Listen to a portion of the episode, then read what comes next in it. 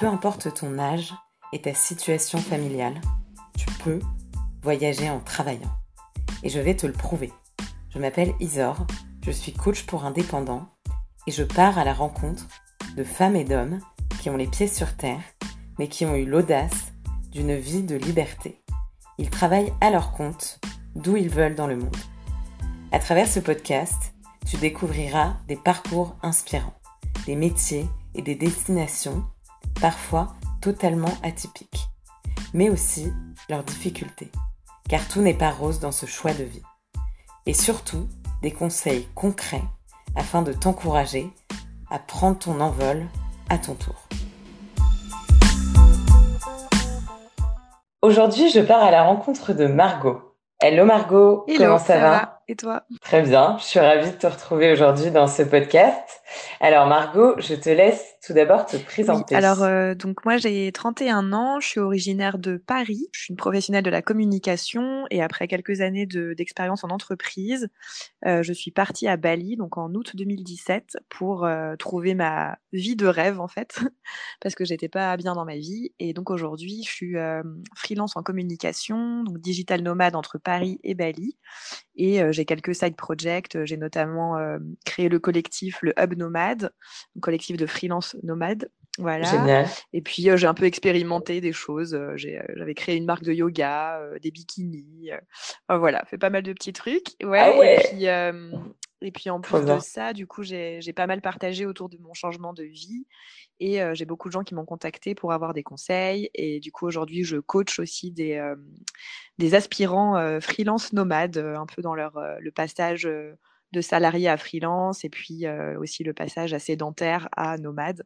Donc voilà, c'est assez riche et c'est vraiment, vraiment sympa. Génial. Donc, tu es une slasheuse, comme on dit dans le, dans le jargon de l'entrepreneur. Bah c'est trop bien d'avoir cette, euh, cette diversité en tout cas de d'activités. Est-ce que c'est ça un peu que tu recherchais dans ce, ce mode de vie ou à la base tu t'es dit je vais être freelance et c'est venu au euh, feeling? Non, j'avais pas trop euh, anticipé le côté freelance, mais effectivement j'aime bien varier les, les, plaisirs et puis faire des choses différentes. Donc c'est vrai que travailler sur des sujets différents, bah, déjà en freelance c'est intéressant mais de pouvoir avoir des side projects qui te mmh sortent complètement de ton métier de base pour te permettre de faire des choses peut-être plus. Euh, parce que je pense qu'en freelance, on est beaucoup dans l'ordinateur. Et finalement, les side projects, ça vient euh, un peu euh, compléter, c'est-à-dire ça permet de rencontrer des gens, de mettre plus les mains dans le cambouis peut-être, enfin, retrouver un petit peu un rapport à la matière et aux, gens qu'on n'a pas forcément avec le, un travail dans le digital où on est tout seul devant l'ordinateur. Et c'est vrai que j'aime bien c'est, enfin, mêler tous ces aspects-là dans mes journées. Ok. Et donc, euh, pour revenir un petit peu sur euh, la base de ton, de ton départ à Bali, euh, est-ce qu'il y a eu un déclic? Alors, il y a eu un déclic, mais ça a été surtout un, assez long processus. parce que ça faisait déjà des années en fait que je me sentais pas super à l'aise, pas vraiment à ma place, et, et en fait j'avais pas tellement de, enfin j'avais j'avais cette intuition en moi et des signaux faibles, qui se manifestaient. Pour autant, je viens d'un milieu qui n'est pas du tout celui de, du freelancing, de l'entrepreneuriat, ni même forcément de, voilà, de départ à l'étranger, d'expatriation. je, suis, voilà, je viens du milieu parisien, un peu grandes écoles, où tout le monde bah, fait ses études, suit un peu la voie classique, entre guillemets, et pour accéder à des postes à responsabilité. Et du coup, bah, je me suis un peu retrouvée là-dedans sans sans vraiment me poser la question, d'autant plus que je trouve que mmh, à l'école, on n'est quand même pas hyper bien aidé à l'orientation. Et, et, du coup, moi qui avais toujours été un peu, tu vois, la bonne élève, qui suit un peu le cursus scolaire normal, classique, qui réussit ses examens, ses partiels, enfin tout, tout allait bien. Et puis, je me suis retrouvée sur le marché du travail, un peu sans trop avoir réfléchi à ce que je voulais vraiment faire, même si j'aimais beaucoup la communication dans laquelle je m'étais formée. Et puis voilà, tu te retrouves en mmh entreprise et tu dis, OK, ça va être ça ma vie pendant plus de 40 ans, parce que bah, c'est le modèle de nos parents, quoi. alors, pas forcément rester dans la même boîte, mais en tout cas, ce, ce, modèle de vie de je travaille du lundi au vendredi dans cette entreprise, et puis bon, peut-être que je changerai de poste au cours de ma carrière, mais globalement, mes journées, elles vont être rythmées comme ça. Et je sais pas, j'ai une sensation d'un peu de, de vide vertigineux en me disant, mais oh, vraiment? Et donc, du coup. Ouais, 40 ans comme ça, quoi. bah, alors, gâché, oui ou non, mais en tout cas, pas. Enfin, moi, ça me, ça me faisait vraiment peur, quoi, tu vois? Et du coup, j'ai mis ça au mmh. démarrage sur le compte de l'immaturité professionnelle. Et au bout d'un an, j'ai fait une rupture conventionnelle et je suis partie faire un tour du monde. Et donc là, j'ai voyagé pendant huit mois. Donc ça, c'était en 2014. Et j'ai voyagé pendant huit mois à travers des destinations surf un petit peu. Et puis, j'ai créé mon blog. J'ai commencé à raconter un peu ce que je faisais. Et, en fait, j'ai adoré. J'ai passé un temps fou sur mes articles, etc. Parce qu'en fait, j'adorais le fait de travailler pour moi, d'être à la terrasse d'un café en train de retoucher mes photos, raconter mon, expérience, partager sur les réseaux. Et, euh, et en fait, je pense qu'en sous-jacent, j'avais vraiment ce sentiment de me dire, mais c'est ça que j'aimerais faire, quoi. Ce sentiment de liberté, de pouvoir travailler à l'heure que je veux, après mmh d'aller à la plage, de d'aller surfer, de, enfin, vraiment de m'organiser comme je veux et d'avoir ce, c'est un plaisir, quoi, vraiment de, de faire ce que t'aimes avec ton ordinateur où t'as envie. Et euh, mais bon, à l'époque, enfin, c'était pas du tout euh, développé. Enfin, il y avait des digital nomades, mais c'était encore très, très minoritaire. Et, et, en France, ça n'existait pas, quoi. Donc, je suis rentrée en France parce que bon, j'avais quand même besoin de rentrer. J'étais contente de reprendre un boulot, donc ce que j'ai fait, un boulot qui était top. Et puis, en fait, donc ça a duré deux ans et mmh demi. Et au fur et à mesure des deux ans et demi, ça a été un peu la, la descente, c'est-à-dire que je, me sentais de moins en moins bien, de plus en plus en perte de sens, et du coup de plus en plus dans cette impasse euh, de me dire en fait, euh, bah tu te retrouves encore dans un inconfort, encore dans une situation qui te convient pas, et du coup bah je, je voyais pas trop d'issue, tu vois, c'était un peu compliqué. Bien sûr. T'étais dans une, euh, une grande structure ou Oui, c'était un, petite boîte, un groupe. Alors c'était le groupe GoSport, donc je, ouais, je travaillais à ah. DIRCOM et donc je gérais surtout la com interne pour toutes les enseignes. Et, c'était un groupe international, donc plus de 5, 5000 collaborateurs, donc c'était quand même assez gros. Mais du coup, avec tous les pendants, je pense, du grand groupe, et puis de manière générale, euh, bah, de l'entreprise telle qu'on la connaît, euh, avec une organisation. Euh, ça, le, côté hiérarchique. Oui, et puis voilà, 100% présentiel, tous les jours dans le même bureau de telle heure à telle heure. Et c'est vrai que je pense que cette, cette absence de liberté de mouvement et ces contraintes-là, elles m'endormaient complètement, tu vois. C'était difficile, quoi. Euh, après, évidemment, le fonctionnement de l'entreprise, euh, tout le côté politique, euh, tout le côté un peu ragot, les, les... enfin voilà, c'était pas forcément ce que j'aimais, mais mais disons que je pense qu'au-delà de ça, c'était plutôt le fait de pas choisir mes contraintes qui m'embêtaient énormément. Et du coup, bah comme je pense beaucoup de gens, je me rattrapais le week-end, les vacances. Mais encore une fois, j'en arrivais même à questionner ce ce schéma-là, tu vois, du cinq semaines de vacances par an, les week-ends le boulot. Enfin, en fait, de me dire, ta vie, c'est d'autres gens qui décident de quand tu dors, quand tu, quand tu travailles, quand tu prends tes vacances. et en fait, il y a pas de, à aucun moment, tu as ton libre arbitre, quoi. Du coup, je pense que cet inconfort, il s'est vraiment installé. Et puis, à côté de ça, moi, en tant qu'individu, tu vois, qui était complètement éteint dans ce truc-là, ben, je, je, me sentais mal aussi. Et j'ai fini par, par me retrouver avec mes deux meilleurs potes qui m'ont dit, écoute, Margot, là, on t'aime très fort, mais ça va pas du tout, quoi. Faut que, enfin, tu, t'es, pas, t'es pas vraiment avec nous, t'es pas vraiment là, t'as, as l'air complètement éteinte, ouais. T'es éteinte, quoi. Et alors là, quand tes meilleurs potes te disent ça, tu fais bon bah, ok, donc en fait, faut que je m'écoute et, et je me suis écoutée ouais, ouais, franchement. Alors, mais, mais je les remercie euh, encore aujourd'hui, hein, parce que ça m'a permis, je pense, d'avoir ce déclic dont tu mmh. me parlais au démarrage, et du coup, bah, de partir. Et donc là, ça s'est enchaîné. J'ai pris la décision de, de quitter mon copain, parce que du coup, c'était un peu un, un processus global. Euh, quitter mon boulot, quitter mon appart, quitter mon chat. ça, ça a été dur aussi. Mais donc j'ai mis, euh, j'ai mis toutes mes affaires dans la cave de ma mère. J'ai dormi dans le canapé du salon pendant trois mois, le temps que je fasse ma mon préavis avant de pouvoir quitter mon travail.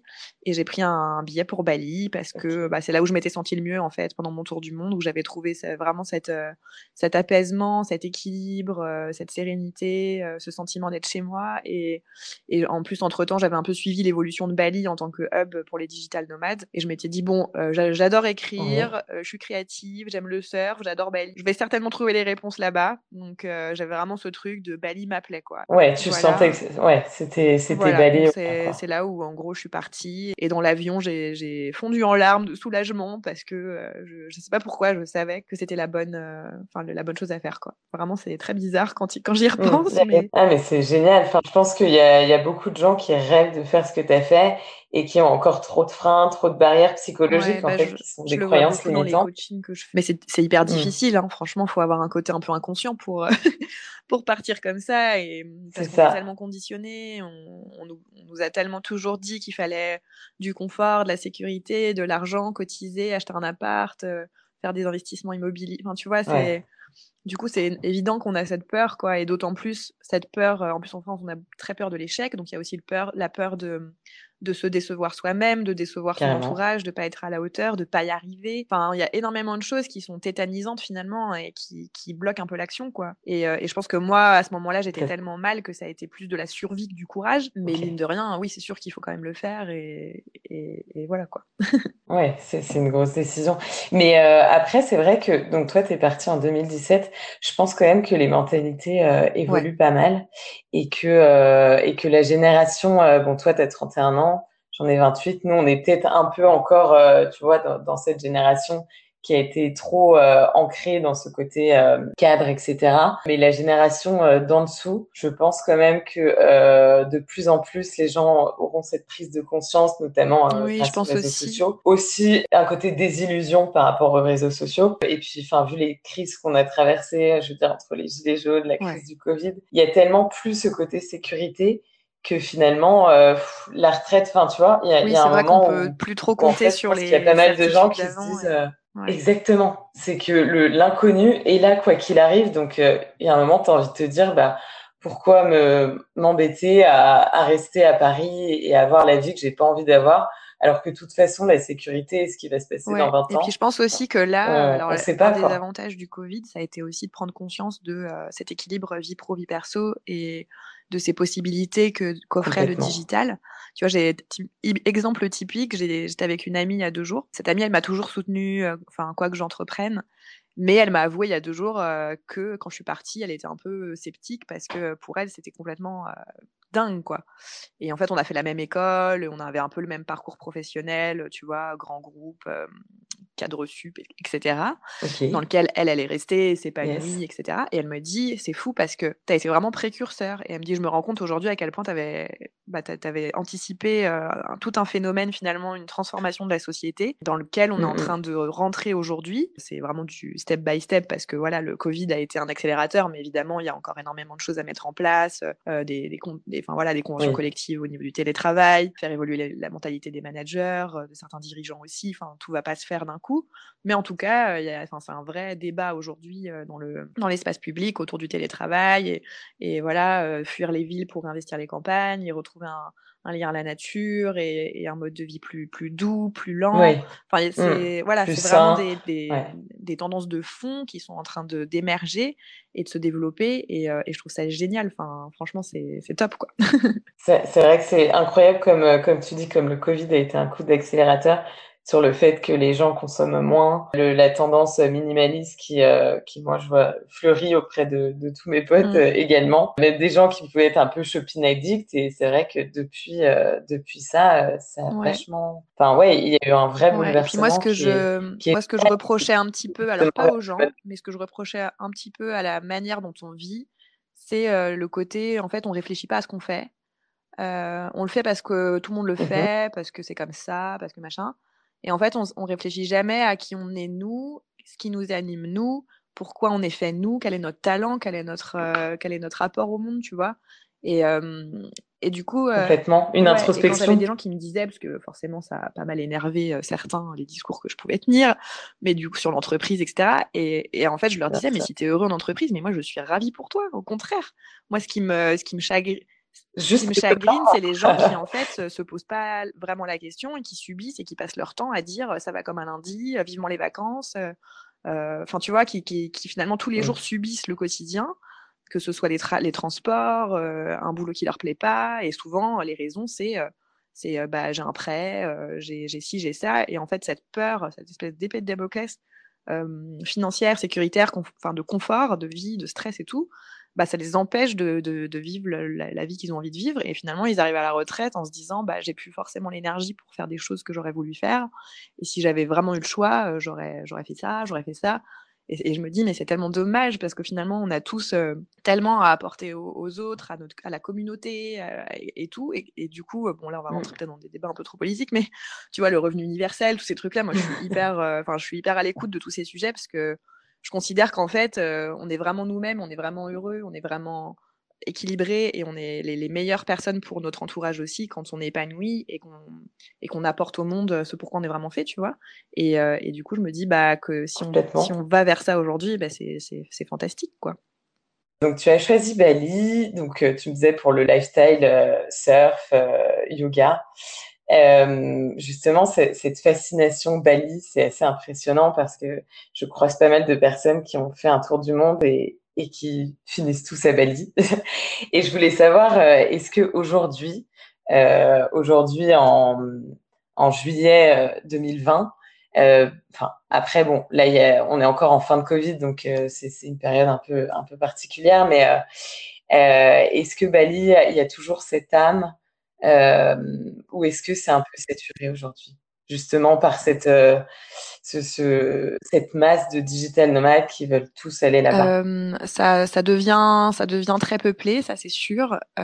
après, pour autant, ça reste un lieu magique à plein d'égards et que ce soit les énergies, que ce soit le mode de vie qu'on peut y avoir, la facilité de plein de choses, le confort aussi, parce que je pense que c'est devenu l'endroit idéal parce que ça, ça faisait rejoindre un peu les deux mondes, euh, c'est-à-dire un peu le monde mmh bah, baliné, euh, très authentique, très spirituel, la nature, le, mode de vie pas très cher, enfin le soleil, les vacances, les installations, enfin les cafés, toute cette ambiance, et puis le côté un peu plus confortable parce qu'en tant qu'occidental, on a quand même accès à un confort qu'on peut, enfin on retrouve en fait le même confort que celui qu'on a chez nous, et on peut avec sans pour autant dépenser trop d'argent, vraiment avoir du super wifi, un logement vraiment, vraiment très confortable et un, un lifestyle aussi très très chouette quoi. Resto euh, café sortie activité et voilà. Et en fait le, le, mmh. fait que les deux se rejoignent ça crée un équilibre euh, qui, euh, qui plaît beaucoup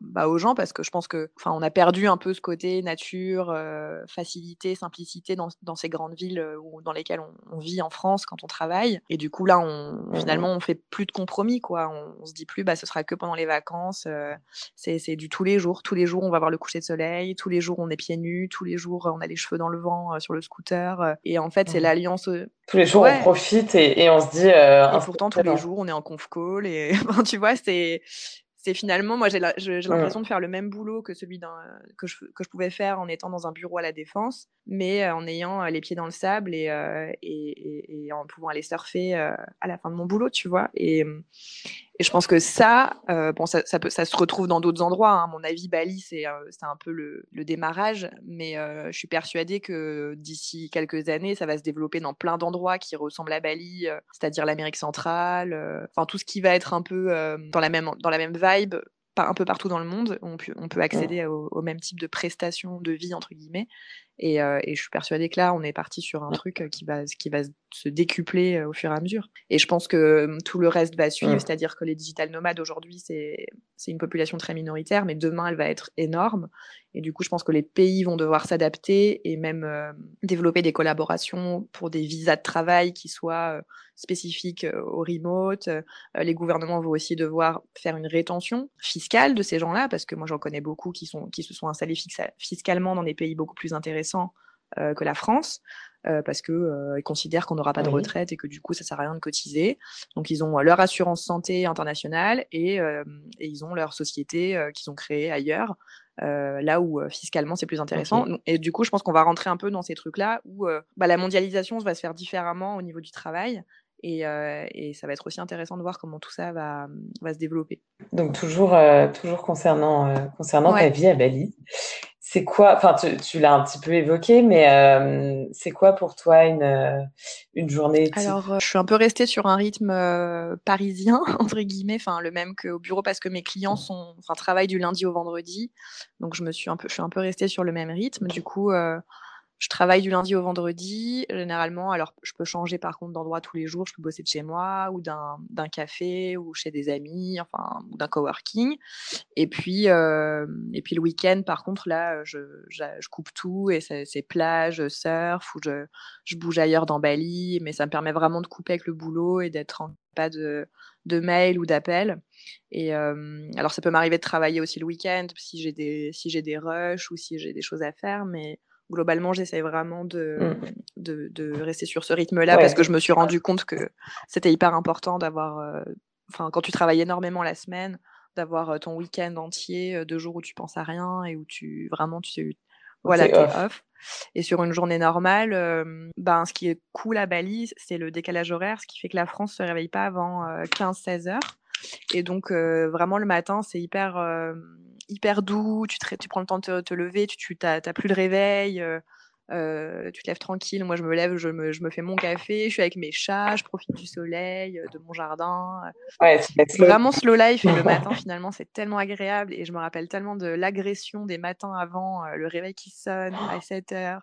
Tu sautes dans la douche, brushing, maquillage, faut choisir des fringues qui vont bien pour le boulot. Hop, le métro, tu cours. Enfin, et et mais pour rien au monde, je reviendrai là-dedans, quoi. Et, et, puis, euh, bah, alors certains jours, j'ai des calls, donc euh, je, reste devant l'ordi assez tard parce que finalement, bah, avec la France qui se réveille à 15-16 heures, forcément, tes calls, ils sont en fin de journée.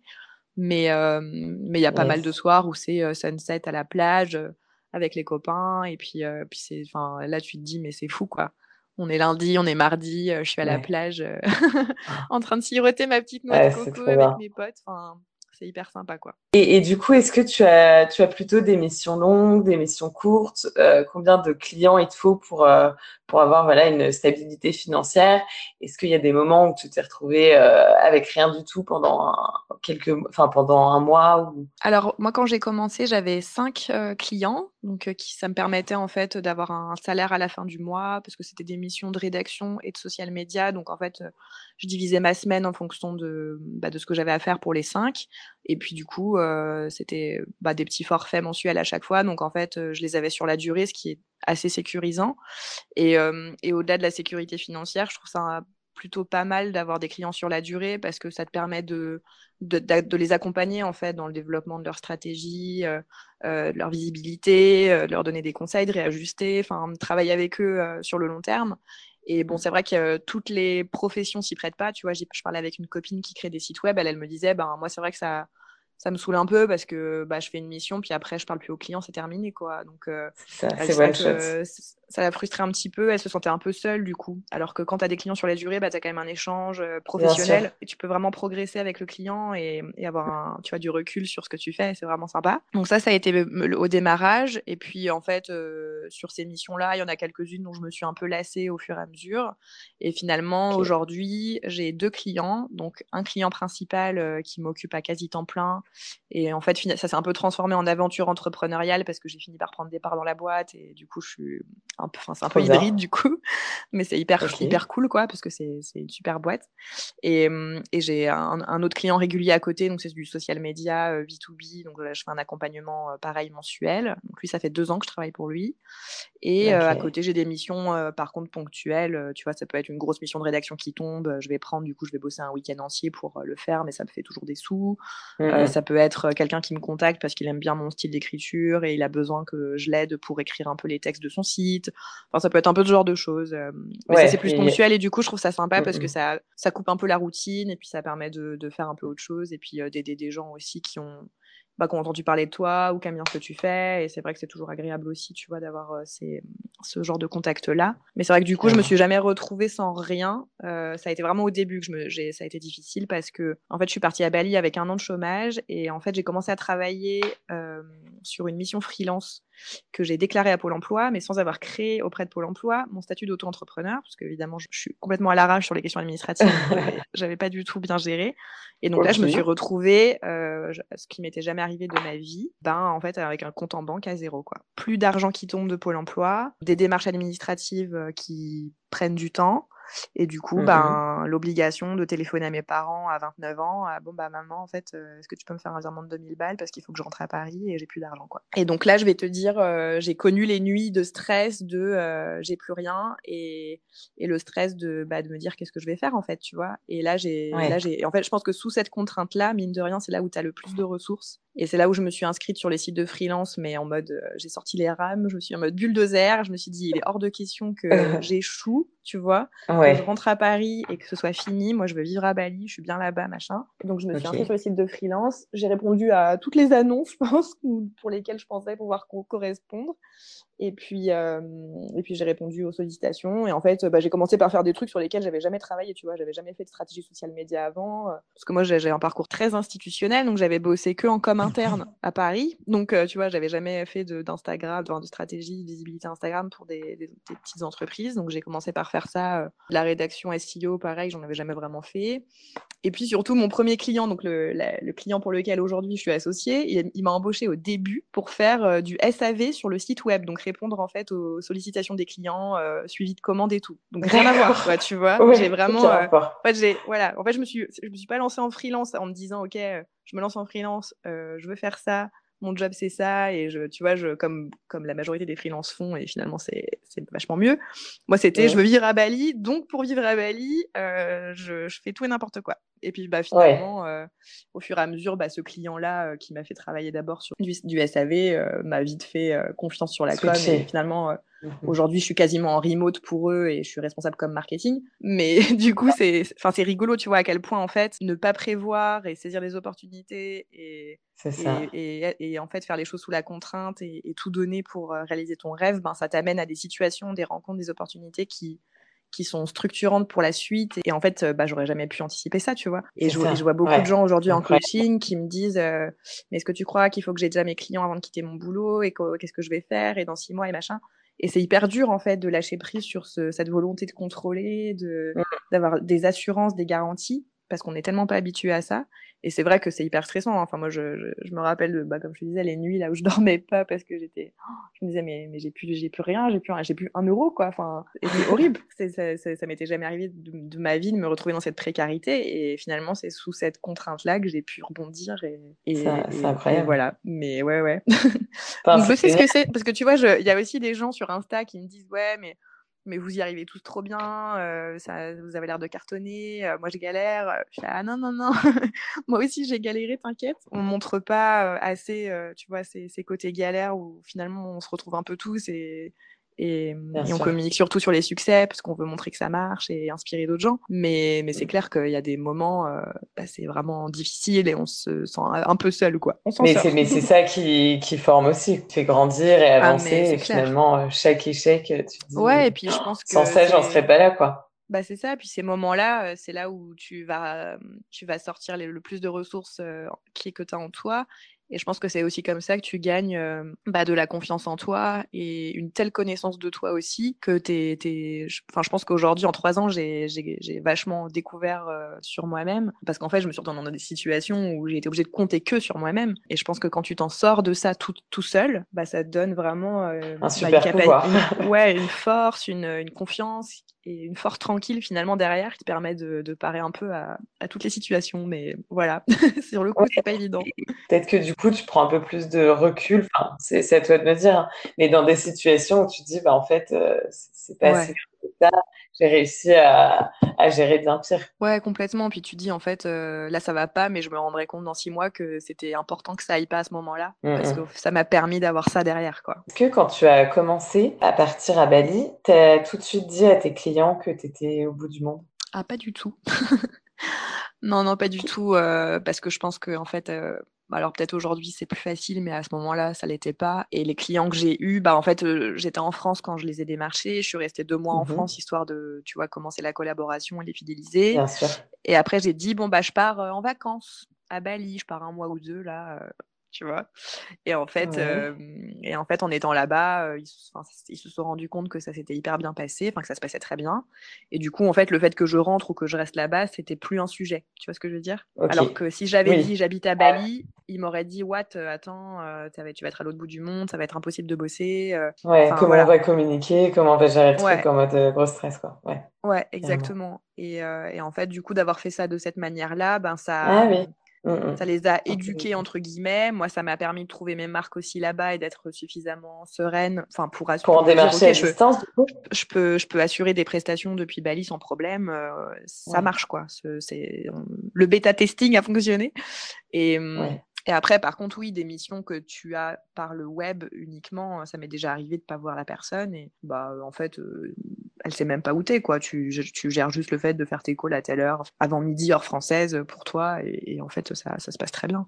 Après, c'est plus pour des, tu vois, des clients social médias où il faut être un peu sur place, où il faut aller faire des stories pendant des événements, où il faut aller euh, faire un peu de contenu euh, photo, tout ça. Il faut, faut, s'organiser un petit peu, il faut que le client en face soit, soit d'accord. Mais, mais, après, je pense que chaque client a ses spécificités, chaque contrat permet de s'adapter, et c'est pas, c'est pas bloquant. Mais ça se fait pas, c'est sûr que c'est pas aussi facile que de se lancer en freelance sur place. Et, voilà, et c'est pour ça que je pense qu'au démarrage, c'est bien d'être sur place pour commencer. Commencer depuis, un, depuis ailleurs dans le monde, euh, enfin, tu te mets deux balles dans le pied un peu, quoi, tu vois. Ouais. Puis je pense qu'il y en a pas mal, euh, ne, vraiment jamais avoir vu la personne, ça, peut être un blocage. Mais par ailleurs, bah, on revient toujours à cette crise du Covid qui a permis de sortir un peu de la préhistoire euh, certaines boîtes oui, qui, oui. qui ont découvert Zoom. Et clairement, pour le digital nomadisme, c'est un grand bonus.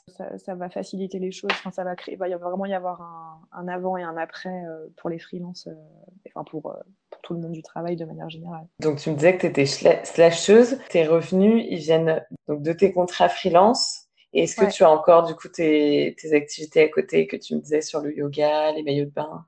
Euh, non, ça c'était plus des one shot parce que j'avais envie de le faire, mais mais je pense, enfin, je pense que c'était vraiment la démarche euh, d'apprendre, de faire quelque chose de nouveau, de tester quelque chose de nouveau et d'apprendre des, des, nouvelles choses qui me plaisaient. Par contre, en faire une activité à temps plein, c'était trop de temps passé. Enfin, c'est quand même de la fabrication, de gestion des stocks, euh, envoi de colis. Euh, enfin, c'est hyper chronophage et finalement, au, niveau financier, je m'y retrouvais pas tellement. Et aujourd'hui, mhm. en plus, bah, avec tout ce qui se passe, tu vois, j'étais plus trop en cohérence avec mes valeurs sur le côté un peu éco-responsable et tout, en me disant je crée encore des besoins, je crée encore des, des produits, c'était plus trop, euh, voilà. Du coup, le dernier projet, c'était un, un, carnet que j'ai fait avec une, euh, une amie euh, freelance qui est illustratrice, et du coup, c'était hyper sympa parce que moi, j'adore le papier, j'ai 10 milliards de carnets où j'écris toutes mes to-do list, etc.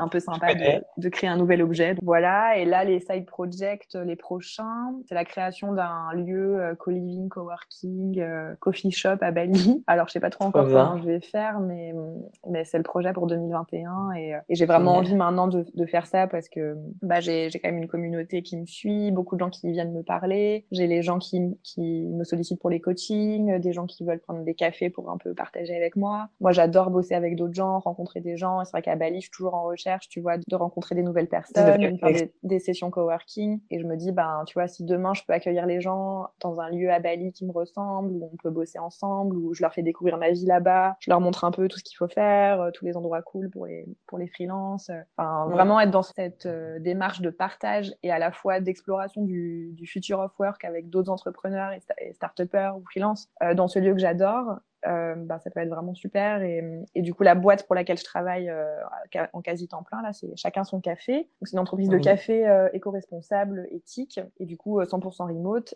et du coup, je vais me former au café. L'idée, c'est aussi de lancer peut-être ma propre marque de, de café en grains qui, qui serait donc cultivée à Bali. Enfin voilà, j'ai pas mal de ah projets qui rassemblent un peu. Et puis le café, c'est un gros symbole aussi euh, du travail euh, parce que ça, ça, accompagne vraiment beaucoup la, la, journée. Voilà, donc il y a un peu mm. tout ça qui est en train de se télescoper. Je sais pas trop encore quelle forme ça va prendre, mais j'ai vraiment envie de faire se rejoindre tous ces univers euh, dans un, un, un beau side project 2021 là. Donc on va voir ce que ça donne. Euh, juste avant de clôturer, euh, quelles sont pour toi les plus les difficultés les plus fréquentes en tant que euh, bah, freelance digital nomade? Alors, il y a, y a, des difficultés euh, dans les deux statuts, entre guillemets, enfin dans le statut freelance et dans le mode de vie digital nomade. Euh, je dirais que le, la plus grosse difficulté, c'est l'administratif, parce que mhm. finalement, en tant que freelance, tu as déjà tout ton administratif à gérer, mais en plus, quand tu es digital nomade, tu as tout l'administratif lié au voyage, au visa, euh, au, au, visa run quand tu es à Bali, parce qu'il faut sortir du territoire à certaines euh, périodes, donc euh, payer des billets d'avion, faire des visas pour d'autres pays, rester, revenir, euh, machin, euh, les assurances. Euh, donc en fait, c'est quand même assez assez lourd quoi, les, deux cumulés. Et puis effectivement, le côté financier qui est lié à ça, parce que mine de rien, quand tu es digital nomade, ben, il faut pouvoir payer tes visas, payer tes assurances santé à l'étranger, aussi d'avoir plusieurs banques pour éviter les frais bancaires. Enfin, il y a pas mal de choses auxquelles il faut penser avant de partir. et, et, gérer ensuite sur place. Et voilà, faut être un peu organisé pour pouvoir tout gérer en même temps. Mais bon, après, enfin, je pense que c'est le démarrage qui est un peu difficile. Après, quand tu as pris un peu les réflexes et que tu es organisé tout, ça va. Mais, mais c'est clair que c'est assez compliqué. après, les choses qui, qui, ont été un peu compliquées pour moi, bah déjà, il y a l'éloignement, hein, d'être un peu entre deux continents, loin de ta famille. Euh, loin de tes amis, loin de tes bases, euh, ben faut être prêt aussi à ça quand tu es digital nomade, bien que à il y ait énormément de Français. Mais alors, l'autre pendant de ça, c'est que moi, comme je m'y suis plus ou moins installée, ben, tu vois, tu te lis beaucoup d'amitié, tu te recrées des cercles, et finalement, les gens finissent par partir. Et du coup, tu te retrouves toute seule, et il faut recommencer. Et, hum, et c'est vrai que ça peut être un peu difficile. Enfin, j'ai eu des périodes un peu difficiles il y a ça, ça c'est sûr. Puis en même temps, d'un autre côté, il y a plein d'apprentissages à faire, parce que tu apprends à compter sur toi-même, comme je te disais tout à l'heure, et puis à être bien seul avec toi-même aussi. Enfin, ça te fait grandir, je pense. Et puis, euh, troisième chose, Bali, c'est mine de rien pas que le soleil, les cocotiers, c'est aussi euh, des saisons des pluies euh, hyper violentes, donc inondation dans la maison, le plafond qui fuit, des maisons qui sont pas hyper safe en termes de construction et, et tout. il y a les tremblements de terre, hein, on en a vécu quelques-uns, dont un notamment qui a été un peu violent, donc un peu flippant. éruption volcanique, je t'en passe des meilleurs. Donc c'est une zone qui est un peu à risque, tu vois, et c'est vrai que moi, je sais que ma mère, par exemple, m'avait dit, euh, c'est un peu, euh, t'es sûr, tu veux rester là-bas. Euh, tu sais que nous, ça nous, ça nous angoisse quand même pas mal de, de savoir que voilà, il y a, y a, des tremblements de terre, etc. Et c'est vrai que du coup, tu, bah, tu dis merde, si un jour il y a vraiment un problème, je suis à l'autre bout du monde, on est sur la ceinture de feu du Pacifique.